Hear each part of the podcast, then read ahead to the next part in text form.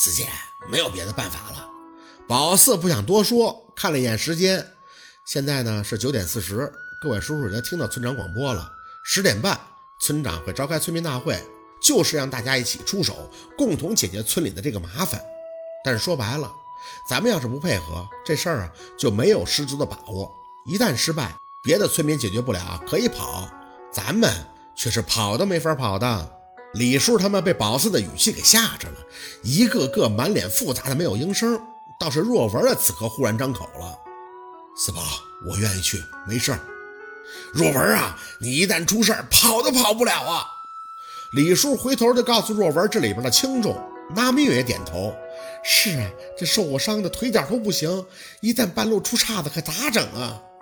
若文摆摆手：“哎，没事的，做好安全措施，我想不会有问题的。”四宝说的对，咱们被咬过的是最希望赶紧好的，总不能因为害怕在家里等死啊！顿了顿语气，若文很坚定的出口：“这就叫做。”置死地而后生，语音一落，屋子里边鸦雀无声。唉，又不是送死，我想绑结实了，不会有问题的。最先反应过来的还是冯叔，也不知道是不是被若文的话给触动了，起身就看见了宝四。宝四，我们配合，你不是为我们大家，为了你二舅吗？那板车我去借，我能借来三个。赵叔闻声也站了起来。嗯，算了，那就拼一拼吧，也不是啥大事儿。板车我自己家就有，我妈就用我自己家板车就行了。那李叔也没刚才那个劲儿了，牙一咬，嗯，就听宝四的。我跑不动，不是还有我家二毛吗？没问题。对呀，其实到河边也是好事儿，正好烧完了就出来要了哈。那明月像是反应过来了，嘴里边呆呆的应着。宝四则轻轻的吐出口长气。那几个叔叔没问题，那就可以回去准备板车了。要是一切顺利，我保证。每位受伤的长辈都会痊愈的。一说完，大家自是不敢耽搁了，全都回家去准备事项。但是小六有些闹心的看见宝四，四姐，可咱家就我一个年轻人呀，我是拉我爸呀，还是拉那俩爷爷呀？宝四拍了拍他肩膀，村长不是要召开村民大会吗？你以为让大家来干什么的？小六了悟，对宝四竖起大拇指，高啊，四姐，那咱拉板车的人手就够了。宝四心里叹气，拉板车岂止那么简单呀？感觉时间差不多了，宝四就出门去了村委会广场。远远的就看到了乌泱乌泱的人群，这赶集一样，都聚集在石台子前边。小六的嘴里直抽着气：“四姐，不是说一家就派一个代表吗？怎么来了这么多人呀？村里人都出动了吧？”宝四没吭声，想想昨晚那动静，大概啊是没人能在家里边待得住了。宝四，宝四来了！不知道谁眼尖看着了，喊了一声宝四的名字，那些村民就呼啦的对他一拥而上。宝四，宝四，昨晚那啥动静啊？要不要人命啊？宝四真真的感受到了啥叫氧气稀薄。村长在台上大声的阻拦，有小队干部挤了进来，护送着宝四一路上台。明星被粉丝围困的感觉，不是第一次感同身受，但结果很明显。人家是要签名合影，他这儿就剩下吐沫星子洗脸了。安静，安静！村长各种无奈的站在台上，大家不要着急，我给大家开会，就是为了解决这个事情的。你们的事儿，宝四心里都很清楚，我们就是要互相配合，共度难关嘛。宝四是没心情起什么范儿了。先是在村长耳边说了几句，下一个本能的反应就是先整理整理衣服，也不知道是被谁抓的，那外套都扯出个洞了。同志们，我们白山村是有着几百年文化底蕴的和谐村庄。村长一上来就开始控场，那经验丰富的程度自然不消宝四说。他先说他们村自古就出了什么秀才，什么能人，连宝四那个没见过面的太老爷他都提到了。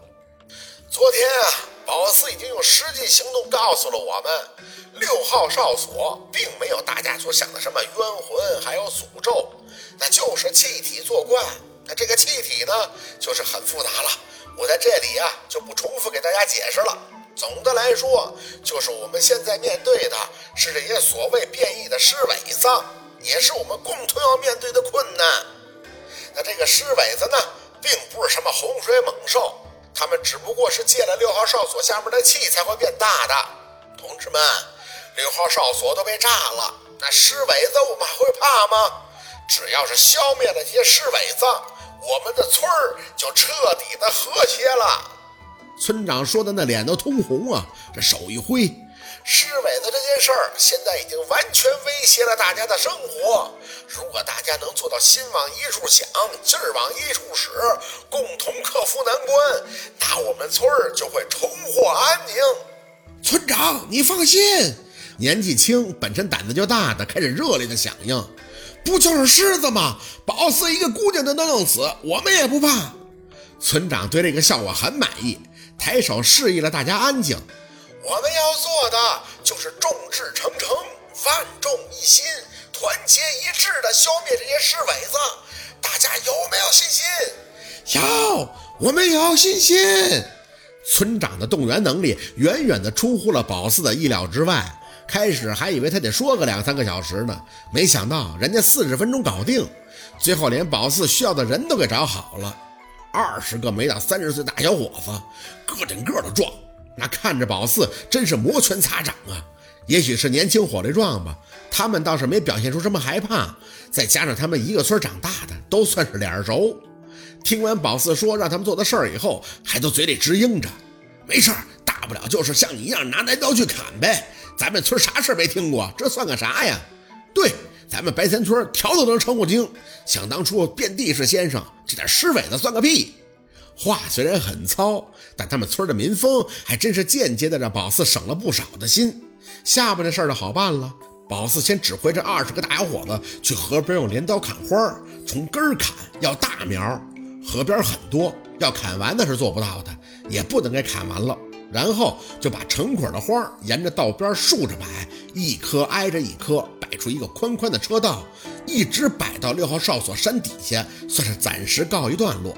宝四没跟着去砍，不过也没闲着，同一时间还得指挥一帮老娘们用硫磺皂给化肥皂水，一人几块硫磺皂，外加一个洗脸盆那十多个老娘们外加拿明月，卯着劲儿的干呀。